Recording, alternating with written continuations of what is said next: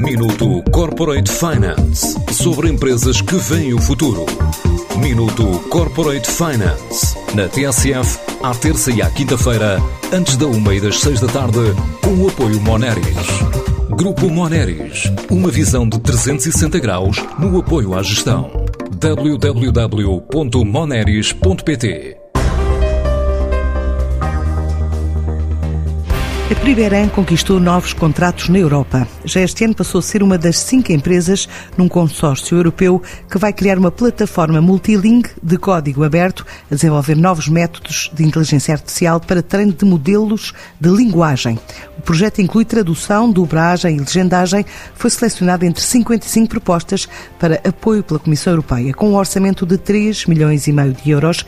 É o que confirma Carlos Amaral, o presidente executivo da empresa. Isto é um projeto uh, europeu, uh, financiado pela União Europeia, em que nós fomos convidados a participar na parte toda de tecnologias de, de língua, que é aquilo em que temos apostado e investido mais no, nos últimos anos.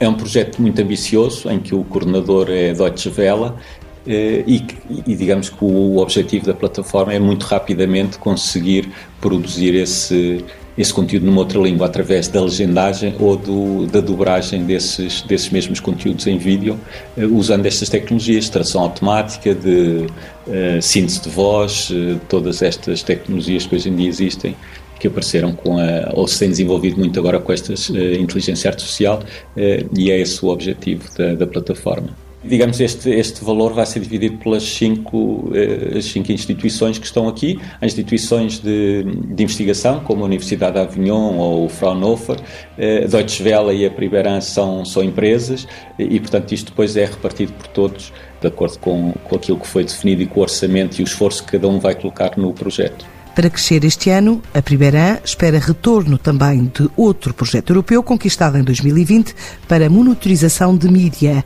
e está a contratar. Uma plataforma de monitorização de média que nós também estamos, uh, iniciamos em março, portanto há um mês, e, e, portanto são dois projetos grandes que nós vamos ter nestes próximos dois anos, 2021 2022 realmente nos vão dar aqui um outro impulso em termos de, de, produtos e da própria equipa. Portanto, nós temos vindo a contratar mais pessoas nos últimos meses. Nós éramos 24 e neste momento somos 31, portanto, contratámos 7 pessoas. Todas as que contratámos ainda nem sequer vieram aos escritórios.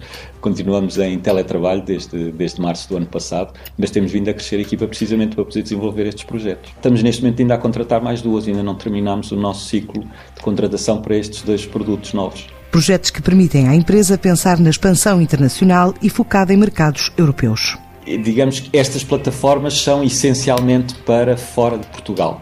Primeiros mercados-alvos são mercados europeus, um conjunto de países, entre eles a Alemanha, obviamente, onde está a Deutsche Welle e onde temos já um parceiro para a plataforma de monitorização de mídia, os mercados nórdicos, eh, França, Itália, o Reino Unido eh, Espanha, onde já temos algum negócio também. Nós eh, atualmente estamos essencialmente em Portugal, Espanha e Brasil. A ideia neste momento é realmente virarmos mais aqui para outros mercados europeus com estes novos produtos. A Primeira faturou 1 milhão e 300 mil euros em 2019. Este ano espera crescer entre 3% a 5%, numa altura em que as exportações pesam já cerca de 28% no volume total de negócios.